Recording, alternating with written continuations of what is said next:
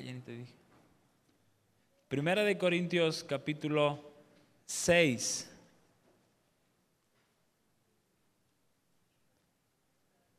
Y sabes, es una, una serie de mensajes, eh, como algunos llaman, eh, expositivos, porque vamos eh, verso a verso, la mayoría de las veces hemos ido verso a verso o porción por porción, ¿no?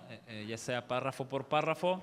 Y no sé ustedes, pero creo que hay mucha más riqueza, mucha más enseñanza cuando vas conociendo poco a poco lo que una carta, lo que un libro tiene que decir, ¿no? Y hemos hecho mucho la comparación. Es como ver una serie, ¿no? Eh, eh, eh, te introduces y entonces vas tomando el hilo de lo que se trata, te va atrapando, te envuelve, etcétera, etcétera. Entonces la escritura es mucho más que eso y, y cuando la vemos así, ¿no? Detenidamente, tratando de entender lo mejor posible, pues tiene un mayor significado para, para ti, para tu vida cristiana y para la comunidad en la fe. Y entonces esta carta de Corintios nos ha ayudado a, a, ver la iglesia en la manera como Pablo eh, no quería, sino en la manera que Dios le decía que tenía que ser. ¿sí? Y, desde el principio hemos visto cómo esta iglesia eh, era rica en, una espiritualidad, pero permitió que diferentes corrientes, diferentes actitudes y situaciones eh, permearan el, ambiente, el, círculo ¿no? de los hermanos, y entonces comenzó a haber envidias, comenzó a haber problemas, comenzó a haber ¿no? mucho orgullo, etcétera, y entre otros conflictos que hemos visto, eh, vimos ya la parte en la que era necesario expulsar a ese hermano inmoral que andaba, ya saben, ¿no? Ahí de volado con, con su madrastra y, ante esto la iglesia pues no habían hecho lo que tenían que hacer y entonces Pablo ha estado enseñándoles a ellos cómo es que una iglesia según el Evangelio tenía y tiene que ser.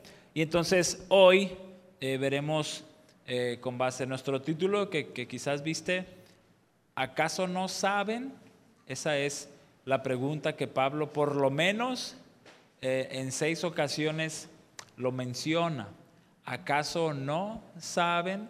Y, lejos de que esto suene en primera instancia a, un regaño, eh, tiene que ver con, con recordarles esencialmente lo que ellos ya sabían, ¿no? Pero era una pregunta así como, o sea, es que están viendo y no ven, ¿no? O sea, ya, ustedes ya saben y, aún así, ¿no? Entonces, eh, hoy analizaremos un poco eso.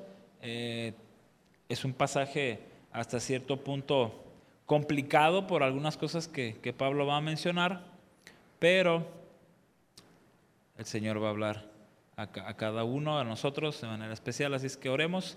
Señor, gracias por esta tarde. Gracias por tu favor, por tu misericordia y queremos encomendar este tiempo a ti.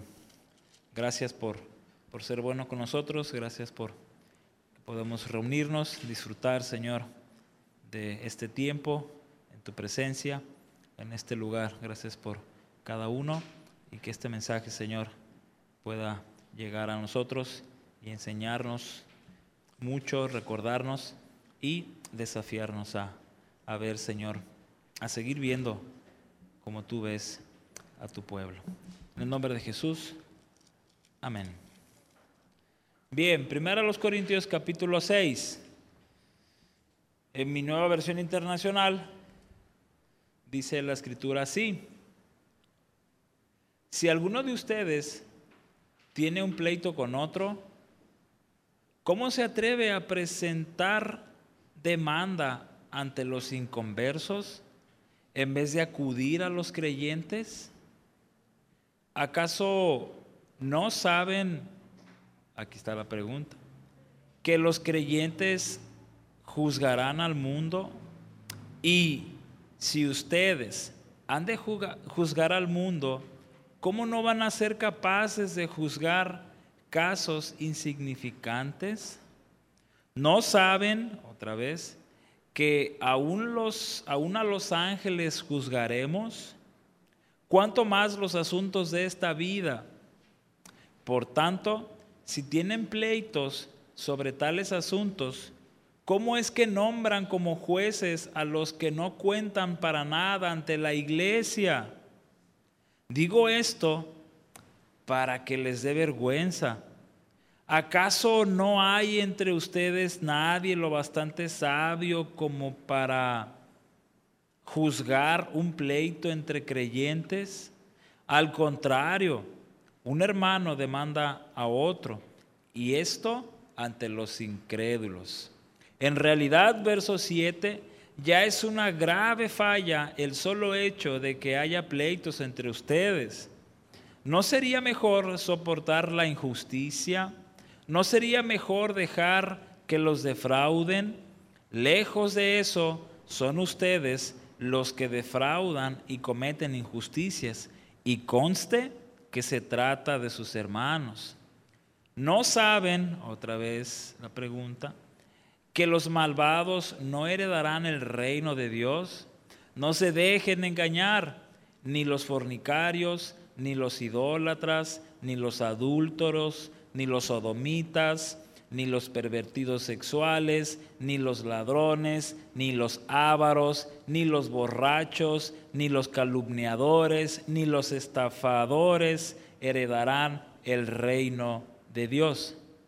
Y eso eran algunos de ustedes, pero ya han sido lavados, ya han sido santificados ya han sido justificados en el nombre del Señor Jesucristo y por el Espíritu de nuestro Dios. ¡Pum! Vámonos, ¿no? Amén. Apaga los micrófonos. Se terminó esto. No.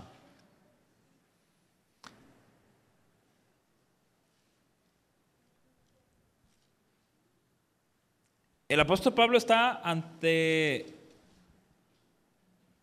ante, unos conflictos que en específicamente no detalló, pero nos puede hacer pensar mucho por el hecho de tratarse de un pleito.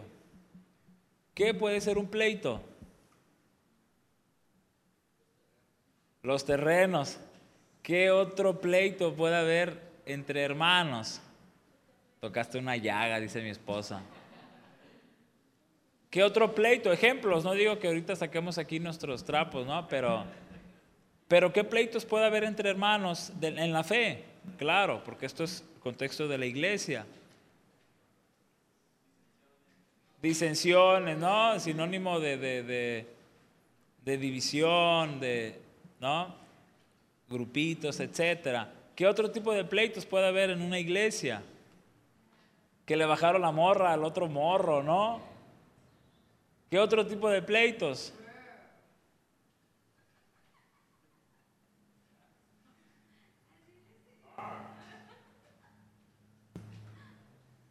Vamos, no les dé pena. ¿Qué, qué tipos de pleitos puede haber en una iglesia? Chismes, ¿Qué más?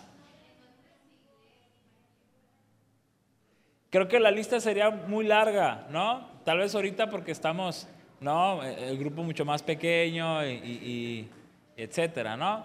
Pero a un Regis que aún sigue compartiendo eh, eh, un poco con, los niños, ¿qué tipo de pleito hay entre los niños? A ver, dime un tipo de un tipo de pleito. No me prestó su celular para ver las brats, ¿no? Bueno, ella no ven las brats, ¿no? ¿O sí? ¿No? Ni sabe qué son las brats. Bueno. Pero algunos niños pueden tener sus pleitos, ¿no? Ok. Ahora, es indudable que cualquier iglesia está libre de pleitos, ¿no? Si Corinto que recibió la instrucción del mismísimo apóstol Pablo, ¿no? Si, la iglesia en Corinto, que eh, seguro estoy que, que muchos conocieron quizás hasta personalmente a, Jesús. Quizás algunos estuvieron a, las, a los alrededores cuando Jesús dio su vida, porque no había pasado mucho tiempo, estamos hablando que habían pasado 30, 40 años de esto, y seguramente aún había personas con vida que conocieron quizás muy de cerca a Jesús. Entonces imagínate una iglesia, la primera iglesia que fue fundada sobre el Evangelio, ¿no? No digo que el de hoy no sea el Evangelio genuino y verdadero, sino que fue una iglesia que creció teniendo a, los discípulos de Jesús, a Pedro, a Tomás, etcétera, etcétera, y en este caso al apóstol Pablo.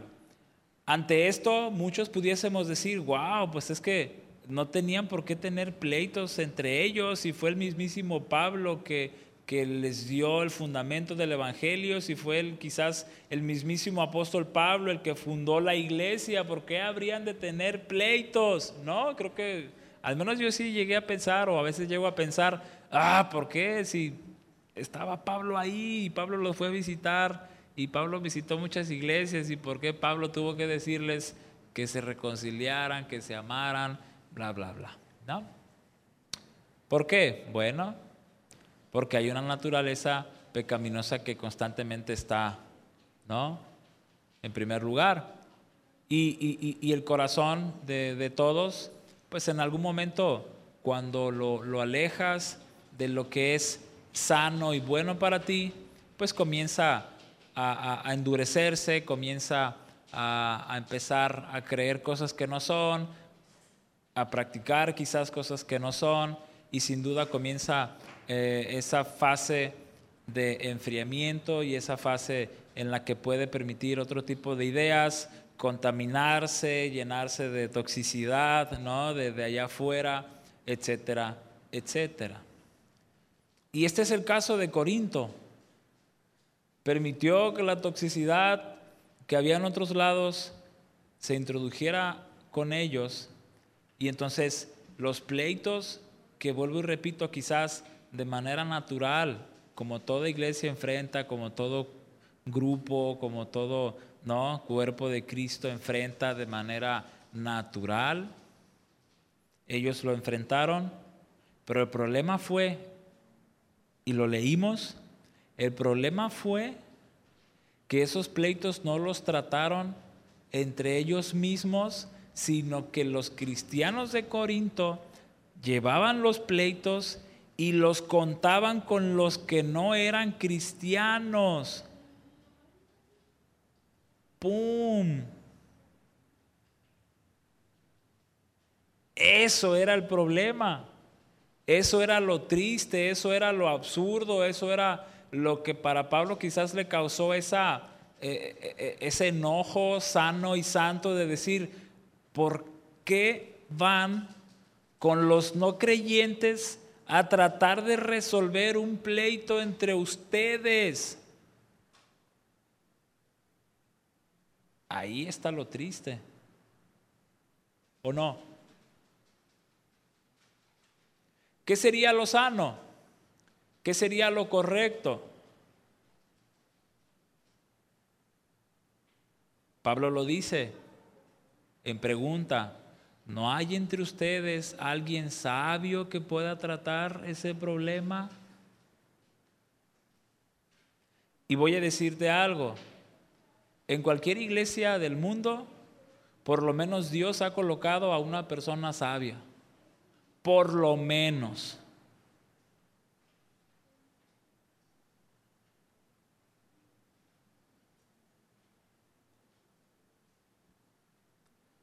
Tenga función o no de pastor, sea un congregante, como sea que fuese, escucha por lo menos Dios coloca a una persona sabia en una iglesia. Por eso Pablo pregunta, ¿No hay entre ustedes alguien sabio? Porque seguro lo había. ¿A quien menciona al principio, si tú recuerdas, el capítulo 1? No lo busques, yo voy. Verso 12. Unos dicen, yo sigo a Pablo. Otros afirman, yo a Apolos. Otros, yo a Cefas. y otros yo a Cristo. Y aunque Cristo no está meramente ya físicamente con ellos, pero por lo menos él ya expresó que está Pablo, él mismo, que está Apolos y que está Cefas. ¿Cuántas personas sabias por lo menos hay aquí?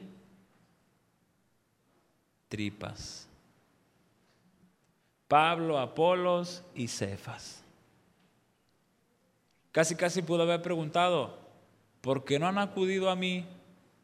¿Por qué no han acudido a Apolos? ¿Por qué no han acudido a Cefas? Ellos son sabios, ellos fueron elegidos por ustedes, les han dado la responsabilidad y la libertad de dirigirles, de ser quienes funjan como pastores, como líderes, etcétera, etcétera. ¿Por qué no han ido con ellos? ¿Por qué sacar ese pleito afuera, valga la, la, rebusnancia? ¿Por qué sacar ese problema y plantearlo con quien no te va a dar ni te va a resolver nada y quizás va a empeorar y va a contaminar más tu mente, diciéndote, pues, ¿qué haces ahí? Salte de esa iglesia, salte de ese grupo. Porque eso pasa, ¿cierto? Acudes afuera, confías en los no creyentes, quizás en buena, en buena onda tratando de encontrar una solución, pero joven, la neta, Cualquier persona que no conozca el Evangelio, cualquier persona que no ame el Evangelio, cualquier persona que no viva conforme al Evangelio, no va a darte jamás un consejo sabio respecto a un pleito o algún problema que tú tengas en la congregación. Por más que lo busquemos y busquemos a Misada Mohammed, no nos resolverían nada. ¿Por qué? Porque hay una diferencia entre la sabiduría del mundo y la sabiduría, la sabiduría que hay en la misma palabra de Dios y esa misma palabra de Dios que llena el corazón de otros. Con esto pudiésemos asentar nuestro primer encabezado nuestro primer punto y quizás el punto más importante porque es lo que está tratando el apóstol Pablo, al menos en esta porción. Joven, si entre nosotros, jóvenes PIB, en PIB Vallarta, si entre nosotros hubiese cualquier tipo de pleito, pequeño, mediano, grande, escucha, la escritura nos dice que debe de ser tratado dentro de nosotros mismos. El Señor nos dice que ese pleito debe ser confrontado entre nosotros mismos, no afuera, no con los no creyentes, porque sabes, algo sucede.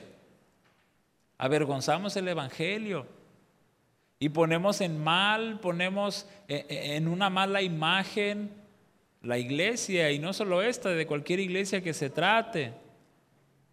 Dicho de una manera así media fuerte, ponemos en vergüenza o en ridículo a la congregación. Porque ¿qué van a pensar los de afuera de manera natural? ¿Mm? Bueno, ese fue un mullido, ¿no? Un ¿Mm? como vaca.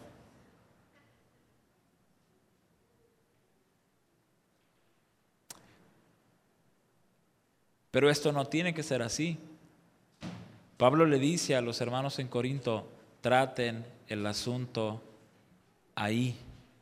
Busquen al hermano porque hay por lo menos un hermano con sabiduría que puede tratar el problema.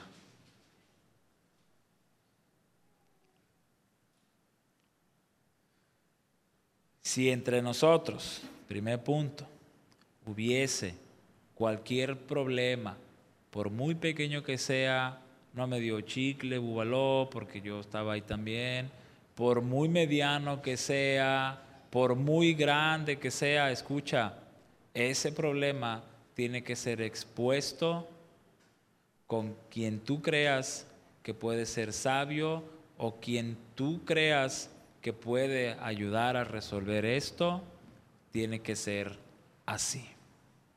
No hay otra forma. El pleito es aquí. ¿Dónde se tiene que resolver? Aquí. Y si se trata de resolverlo con golpes, pues nos vamos a la terraza o al parque. Ah, no es cierto. Eh, Lidwin, luego, luego Lidwin estaba calentando ya. No, tranquilo, porque los chapanecos usan machete, ¿eh? También los oaxaqueños, ¿se da, papi?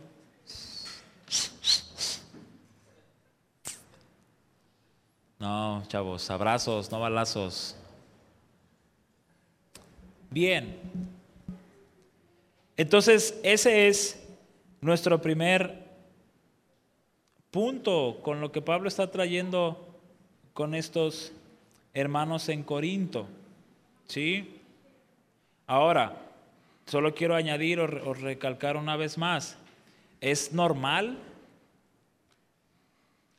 o natural que vayamos a enfrentar problemas en la iglesia? Es natural, tarde o temprano los va a haber, ¿sí? Porque se va a tratar de, una condición del corazón, eh, eh, eh, el que alguien caiga en algún momento, en alguna inmadurez, cual sea que fuese, tarde o temprano, algún problema se introduce, pero calco y resalto, debe de ser tratado en la misma iglesia y no acudir a los de afuera, contarles lo, lo que sucede y esperando que ellos puedan resolverme, no lograremos nada. Al contrario, esto puede empeorar, esto puede ser mucho más pesado para la iglesia, esto puede ser mucho más pesado para quienes pastorean, este puede ser más eh, eh, eh, vergonzoso para, para el Evangelio porque ponemos ante otros a la iglesia como un lugar donde no pueden resolver sus propios problemas. Y Dios por lo menos pone a una persona, dos o tres o más en una congregación que están capacitadas para enfrentarlo. ¿Sale? ¿Cuántos dicen amén? ¡Uh! ¿Alguien quiere mi bubaló? No es cierto, no lo tengo miedo comérmelo porque ayer me tuve un dolor de muela muy feo y ahorita estoy anestesiado con pastillas y así. Pero ni hablar. Pero bueno, verso 2. Ya tan solo en el primer verso, verso, este, se expresa todo esto. Eh, si alguno tiene pleito con otro, ¿cómo se atreve a presentar demanda ante los inconversos en vez de acudir a los creyentes? ¿No? Ya está ahí la falta, ya está cómo podemos resolverlo, cómo tratarlo. ¿Acaso no saben que ustedes juzgarán al mundo? Aquí la postura es que en algún momento nosotros también somos los que podrá juzgar en un sentido al mundo. Y dice Pablo, y si ustedes han de juzgar al mundo, ¿cómo no van a ser capaces de juzgar casos insignificantes. ¿Por qué? Porque a veces se puede tratar casos de como mencionábamos hace rato, ¿no? Que daban, que eran muy chistosos y lo que sea, pero a veces se van a tratar de situaciones así, no me dio un chicle, yo estaba a un lado de ella, a un lado de él. No, no es, no es, no es verdadero cristiano porque no me dio mi bubaló. No, a veces eh, eh, un caso así tan insignificante y no resolverlo y no tratarlo, el apóstol Pablo quizás eh, haciendo esta analogía eh, muy extrema, muy simple, eh, ¿cómo no van a ser capaces de juzgar casos insignificantes? ¿No saben que aún a los ángeles los juzgaremos? ¿Cuánto más los asuntos de esta vida? Eso de que nosotros juzgaremos a los ángeles puede sonar muy muy asombroso, ¿no? O, quienes quizás no lo comprendemos en, en totalidad, puede provocarnos muchas preguntas, ¿no? ¿Cómo nosotros vamos a juzgar a los ángeles, ¿no? Si los ángeles eh, viven con Dios y están al servicio de Dios, y, por qué no es Dios el que los va a juzgar, y por qué los van a juzgar, ¿no? O, a cuáles ángeles vamos a juzgar, pudiesen ser las preguntas que, ahorita quizás rebobinan en, tu cabeza y, y en la mía, pero, ¿sabes? El Señor creó a los ángeles con un propósito. Y esta es estar a su servicio. Estar al servicio del Señor.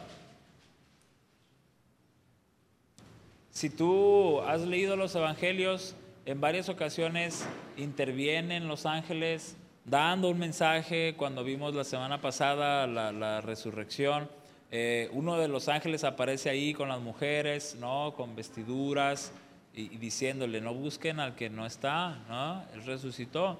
Entonces los ángeles tienen una función de mensajeros, tienen una función de ir a consolar o, tuvieron una función en específica y, históricamente real de ir a, consolar a alguien. Cuando Jesús estaba en el huerto de, de, de Getsemaní, un ángel va y fortalece a nuestro Señor Jesús en, su estado físico y entonces los ángeles tienen una función sumamente especial y esa es estar al servicio de Dios. ¿sí? Los ángeles no tienen cuerpo físico como el tuyo y como el mío. Ellos son seres eh, eh, eh, espirituales sin cuerpo la Biblia describe ah, de algunos de ellos con, con, con alas, con seis alas, ¿no? dos arriba, dos en medio, dos abajo, y el Apocalipsis da eh, muchas señales o características de, los ángeles que hay. Eh, la Biblia menciona el nombre ¿no? de, algunos ángeles que, que, han estado haciendo una función o hicieron una función en específica y hasta el día de hoy aún están ahí. Eso es en primer lugar. El segundo lugar es que los ángeles, escucha, no son superiores a nosotros. Es decir, los ángeles no fueron creados a imagen y a semejanza de quién? De Dios.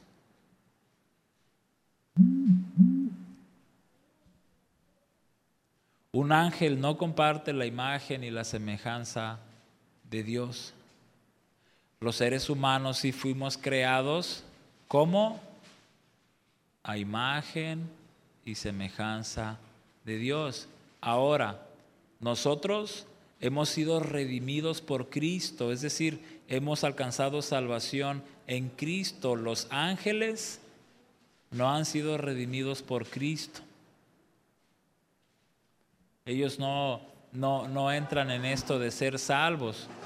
Desde, desde, su creación ellos han sido ángeles y no han necesitado de la sangre del cordero para lavar sus pecados. Son ángeles. Nosotros sí recibimos la salvación por medio de Cristo a través de su cruz, a través de su resurrección y hemos alcanzado justificación. Los ángeles no. Y como una tercera característica, bueno, ya la mencioné que fue al principio. Dios hizo y creó a los ángeles para servir a Dios y en ocasiones especiales servir a ciertos hombres para fortalecer, para animar, entre otras cosas. Ahora, ¿cuáles son esos ángeles que el apóstol Pablo menciona aquí? Bien, una de las principales interpretaciones a esto es que en algún momento nosotros hemos de juzgar a los ángeles, pero aquellos ángeles caídos, aquellos ángeles que se rebelaron contra Dios, aquellos ángeles que siguieron al ángel enemigo mayor, que es no Lucifer, como, como lo menciona la escritura, el diablo, como quieras llamarlo, él se revela en primer lugar y de alguna manera no sé cuántos le siguen y ellos reciben el nombre de ángeles caídos. Y entonces una de las principales interpretaciones es que en algún momento, en aquellos días gloriosos, cuando el Señor tenga que juzgar a vivos y a muertos, y cuando todos reciban sentencia, y cuando el mismo Satanás reciba sentencia, es ahí donde nosotros también, de alguna forma, la cual específicamente ahorita no sé, nosotros habremos de juzgar a esos ángeles caídos. Y el apóstol Pablo les dice eso. ¿Acaso, verso 3, ¿acaso no saben que aún a los ángeles juzgaremos? ¿Cuánto más los asuntos de esta vida? Y quiere hacer esta comparación para darles la dimensión de, si vamos a ser capaces de juzgar a los ángeles, ¿no? Porque no somos capaces de juzgar y de resolver una situación entre nosotros. Ese es el punto medular del apóstol Pablo. Quiere que, que vean, que entiendan y que recapaciten de que cualquier problema lo pueden tratar. Y quiere que vean que si eso va a suceder, pues cuanto más no van a poder hacer aquí y ahora, si, si nos vamos a ese presente, y cuanto más para ti y para mí, el aquí y ahora. Podemos tratar los conflictos, Dios nos da la guía, Dios nos da la sabiduría y podemos tratar los conflictos. ¿Sí? ¿O no? Ah, eso, Edwin. Bien, saca el machete. Vamos a. Verso 5. 4, perdón. Por tanto, si tienen pleitos sobre tales asuntos, el apóstol Pablo no especifica cuáles, pero al decir tales estamos hablando de que son más de uno. Si tienen pleitos sobre tales asuntos, ¿cómo es que nombran como jueces a los que no cuentan para nada ante la iglesia? Aquí esto se está poniendo más serio, porque estamos hablando de que fueron por los de afuera para traerlos a la iglesia y tratar de resolver ese problema.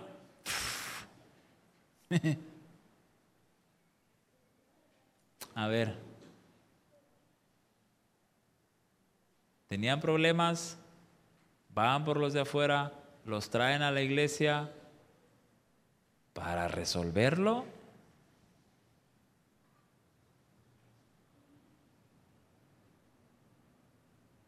Por favor.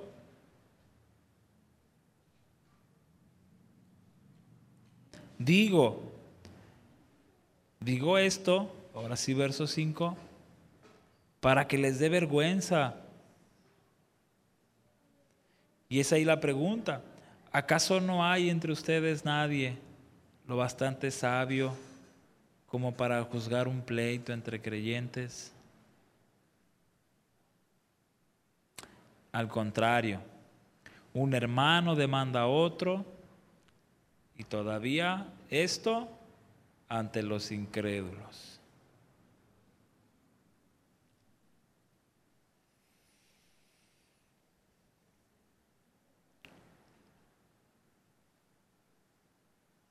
Yo pienso que no hay nada más desagradable que las iglesias sepamos esto y no actuemos, no actuemos conforme a este conocimiento que la escritura y el Señor nuestro Dios nos da.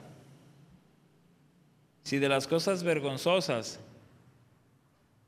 pudiésemos tomar las más vergonzosas, creo que un asunto como esto es así. El no querer, porque ojo, esto es un asunto de querer, ¿sí? El no querer resolverlo a la manera de Dios, eso es vergonzoso. El no querer resolverlo con las personas que Dios ha puesto en un liderazgo, pastor o no, escucha, hay personas que presiden o no como pastores, hay personas que son líderes natos en lo espiritual, el no querer que cualquier persona de estas no resuelva, eso es vergonzoso dentro de una iglesia.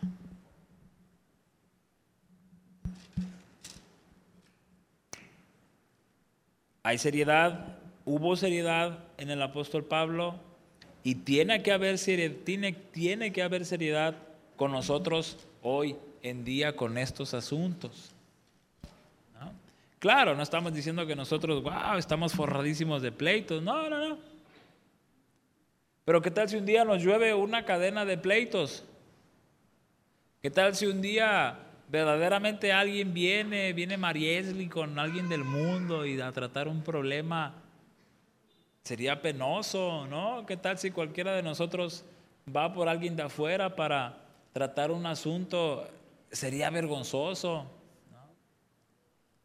Por ello, si llegase a ver algo, que el Señor nos lo muestre y que en esto que puede ser tan pequeño, el Señor nos ayude a resolverlo.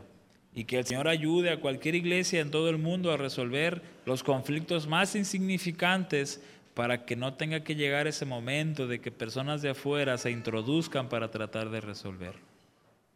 Verso 7. En realidad, ya es una grave falla el solo hecho de que haya pleitos entre ustedes, fíjense, ¿no? Ya es grave falla, ya es un gran problema. ¿Por qué? Porque no debe de haber, ¿sí? No debe de haber. El apóstol Pablo está diciendo eso. Ya es una falla porque no debe de haberlos. No debe de haberlos. Vuelvo y repito, si va a ser algo natural, que surja algo muy pequeño, pero se resuelve en el momento, no se deja pasar, no, no, no, no se permite que, que avance, que crezca, se resuelve inmediatamente y entonces ahí evitas un pleito, ¿no? Si ya se asoma la puntita del iceberg, pues vas y la cortas, ¿no? O, o, o, rompes todo y sigues avanzando. Pero el permitirlos y el dejarlos y alimentarlos y resolverlos de la mala manera, ya es una falla. Y el apóstol Pablo dice eso, ya es una falla porque no debe de haber pleitos entre ustedes. ¿No sería mejor soportar la injusticia? ¿No sería mejor dejar que los defrauden?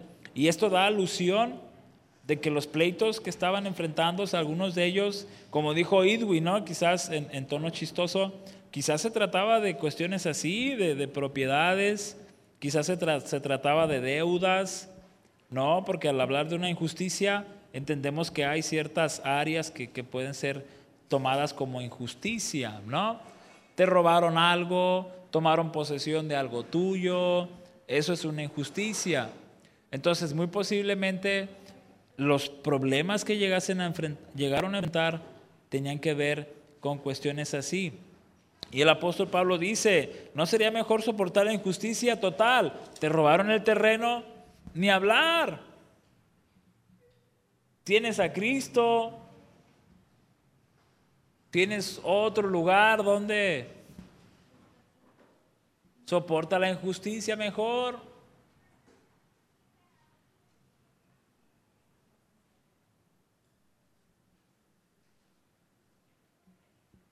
Y esto es difícil para un abogado, ¿apa?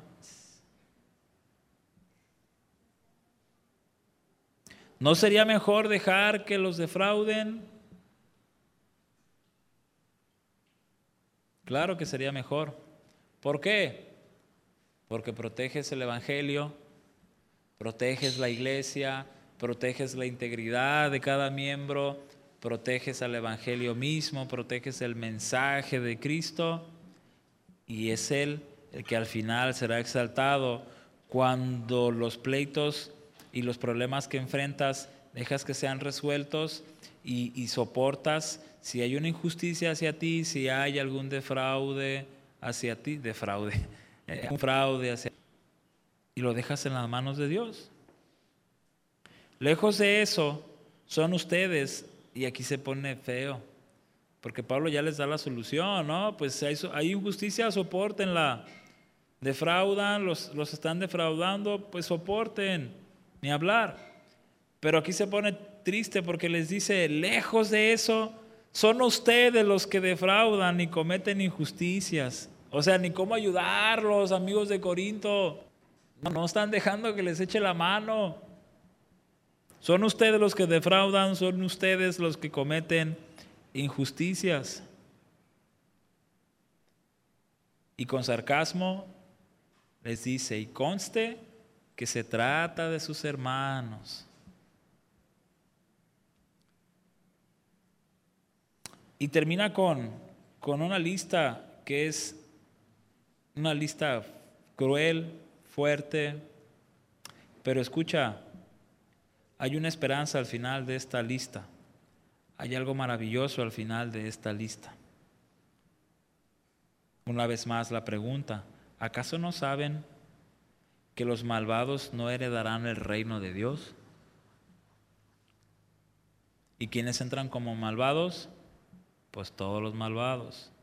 No se dejen engañar, ni los fornicarios, ni los idólatras, ni los adúlteros, ni los sodomitas, LGBTQ, HJK, esos entran ahí, ni los pervertidos sexuales, ni los ladrones, ni los ávaros, ni los borrachos, ni los, ni los calumniadores, ni los estafadores, ninguno de ellos heredará el reino de Dios.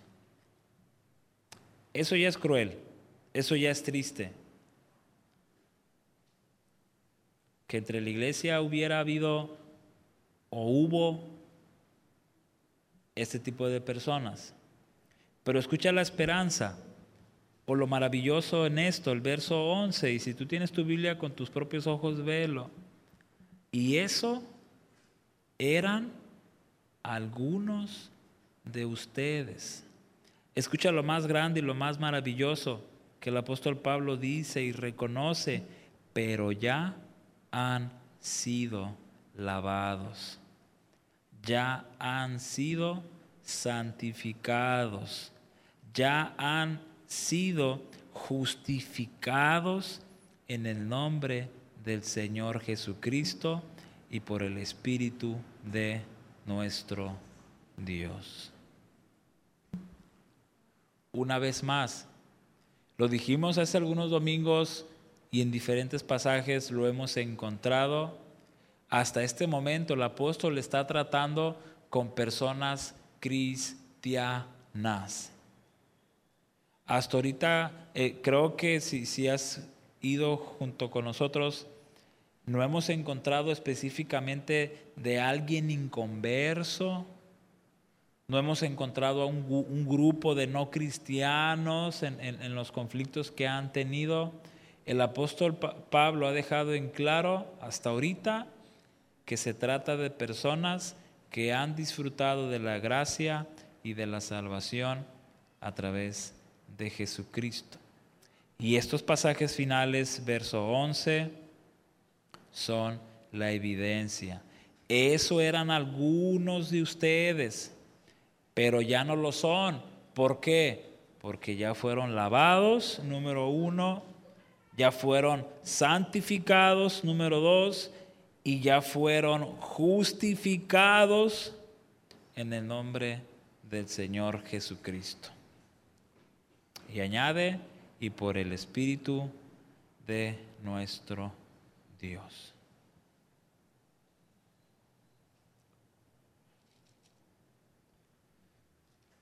Si en toda congregación hay cristianos verdaderos,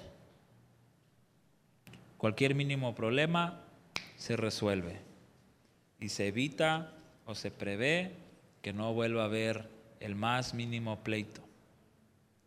Si a la iglesia llega cualquiera de los que de esta lista que menciona Pedro, seguramente el Señor lo ha de traer para salvación y para que en algún momento se pueda decir, y eso fuiste anteriormente, un idólatra, un fornicario, un adúltero, etcétera, etcétera, etcétera, pero ahora eres una persona lavada, santificada y justificada por el Señor.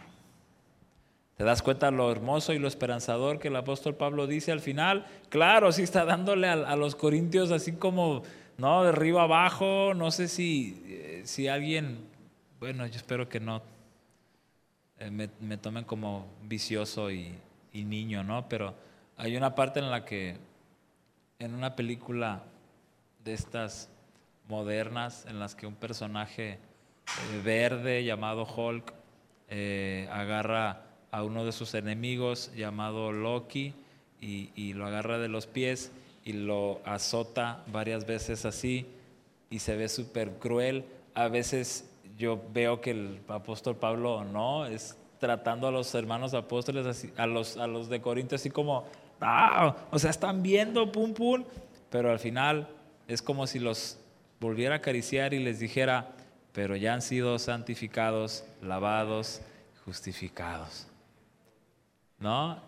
Bueno, mi cabeza sí se va, ¿verdad? No sé la tuya, cada quien.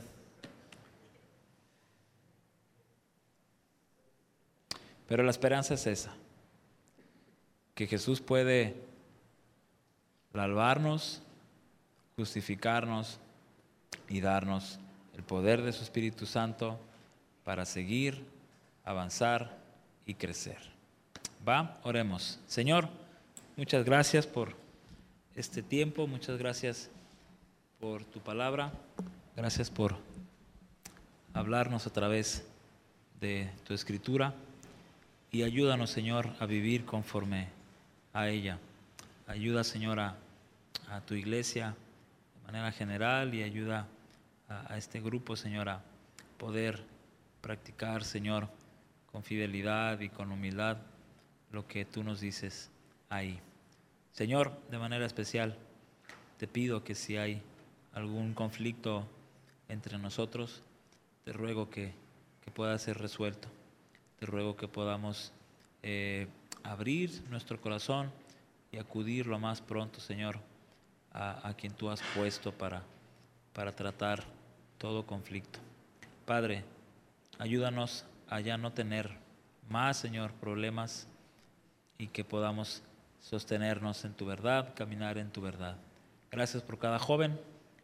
Bendice cada vida, bendice cada familia representada y que tú sigas añadiendo, Señor, todo